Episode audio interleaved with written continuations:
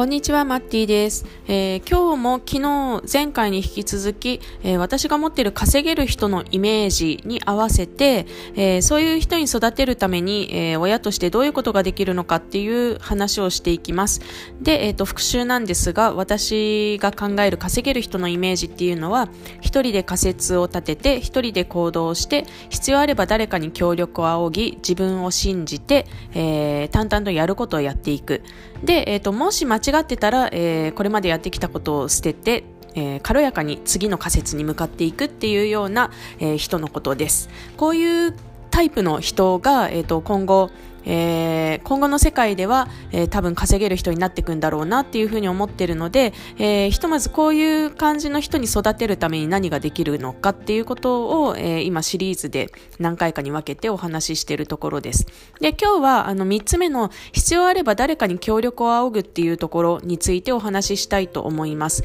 あのまあ、協力を仰ぐって言ってるんですけど、これ、あのなんか単純にお手伝いをお願いするみたいなことよりは、えっ、ー、と、自分協力者、えーと、自分のそのアイデアをすごく面白いと思ってくれてそれやりたいっていうふうに自分み自ら手を挙げてくれる協力者みたいなものを、えー、集めることが大切かなっていうふうに思ってます。なんかあのお手伝いお願いしますっていう感じになっちゃうと,、えーと、その人に動いてもらうためにすごい細かく指示を出さなきゃいけなかったりとかしてちょっとねなんていうかスピード感が弱まるんですよね。それよりはえっ、と、自分のアイデアに、えっ、と、すごくそれ面白いって言ってくれる人、それすごくやりたいからやらせてっていう感じで言ってくれる人とうまく出会えると、えっ、と、その人はもうそこに興味があるわけなので、別に何か指示出しをしなくても、あの、自分からこういうのどう、ああいうのどうって動いてくれる人になる可能性があるので、えっ、と、そういう人を、えー、どうやったら見つけられるかっていう視点で考えています。で、えっ、と、これ結局はプレゼン能力っていうことになるかなと思っております。で、えっ、と、プレゼン能力に関しては、えっ、と、友人で現代アーティストのリモさんっていう方が、えっ、と、いつもあの、面白いことをいっぱい私に教えてくれるんですけど、あの、子供が教える学校っていうのがあるよっていうふうに教えてくれれて、えー、ここを見てみるのが、えっ、と、プレゼン能力アップに、あの、割と簡単につながるんじゃないかなっていうふうに、えー、思いました。えっと、あの、コロナの頃に始まったプロジェクトで、えっ、と、子供が自分の好きなものとか、人に伝えたいもの、あの、情熱を持っているものっていうのを、えっ、と、大人に向かってプレゼンする。まあ、大人だけじゃないとは思うんですけど、あの、子供を聞いてる人もいるのかもしれないですけど、でも一応あの、子供が大人に対して教えるっていうコンセプトの学校なんですね。で、えっ、と、えー、これを主催している方はもともとあのコンサル系のお仕事されてる方なのかな？で結構人の話を聞くのがあの得意っていう方で、えーと、子供たちから、えーとその本当の伝えたいことみたいなのを引き出して、えっ、と、それを企画書にまとめて、プレゼンまで持っていく準備をお手伝いして、で、大人に対してプレゼンする。で、結構それが、あの、熱を持った授業になってるみたいで、あの、なんか大人も心を動かされるっていう、いいバイブスが生まれているようです。あの、私まだちょっと参加できてないんですけど、え、ー、と、割とその、こういう感じになりましたよっていう、えっ、ー、と、なんだろうな、ログを見ると、あ、結構なんか、いい流れができてそうだなっていうふうに思うので、えっ、と、ある程度の年齢のお子さんをお持ちの方は、ここに、あの、とりあえず参加してみるっていうのはいいかなというふうに、えー、思いました。で、えっと、こういうことに参加しなくても、お家でできることとしては、あの、子供が好きなものについて、えっと、子供自身に説明してもらう機会を作るっていうのがいいと思います。まあ、これはもうね、アニメだろうが、YouTube だろうが、ゲームだろうが何でもいいんですけど、えっ、と、それの何が面白いのかとか、どういうところが好きなのかっていうところを説明してもらって、で、まあ、できれば親も一緒にそういうものを体験してみるっていうところまで、えー、やれるといいんじゃないかなと思います。で、えっ、と、共感できれば、えー、それをぜひ伝えてほしいですね。はい。なんか結構その自分の好きなものとか、えっ、ー、と、自分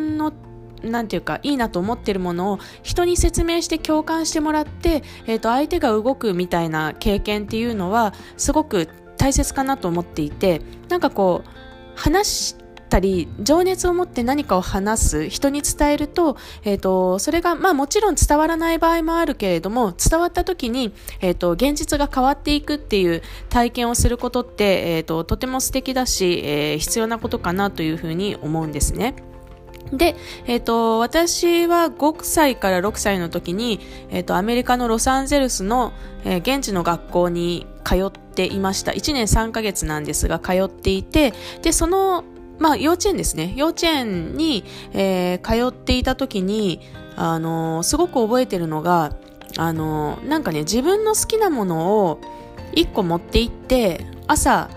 なんか箱に入れるんですよね。で、そうすると、あの、なんだろう、幼稚園が始まってからこれ誰が入れたのを前に来てみたいな感じで呼ばれて自分が入れたものをあの選ばれた時は前に行ってでそのそのことについて説明しないといけないんですよ。これのどういうところが素敵かみたいな何が好きかみたいなことをみんなの前でプレゼンをするっていうことを、えーと、アメリカで幼稚園の頃に、えー、やってました。でえっ、ー、となんかね、絶対一回はやんなきゃいけないみたいな感じで、えー、すごい緊張しながら、あのー、説明をしたのを覚えています。その時はなんか鉛筆を刺して、あの、鉛筆の前と後ろに、あ鉛筆を横にして前と後ろに、あのー、なんかスッと刺す、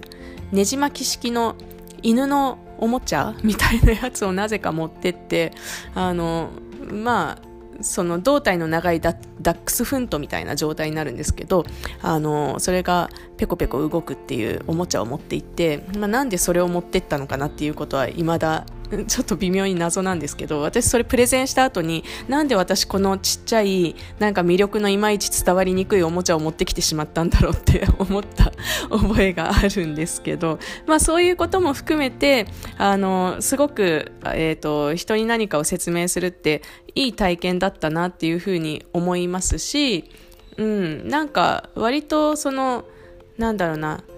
人に話しかけたりとか、えーと、自分の意見を発表したりとかすることって慣れてないとすごく怖いことだと思うんですよ、まあ、人に質問することもそうですけどね。慣れてないと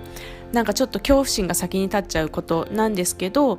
えーと、やっぱり人に質問することも自分の意見を言うこともすごく大切なので、えーと、そういったことを、あのうまくバランスよくやっていくためには経験が大切なので、えーと、その経験をどういうふうに子供に積ませるといいかなっていうところで、えー、プレゼン能力の身につけ方を、えー、考えていければなというふうに思ってます、えー、今日も聞いてくださってありがとうございます。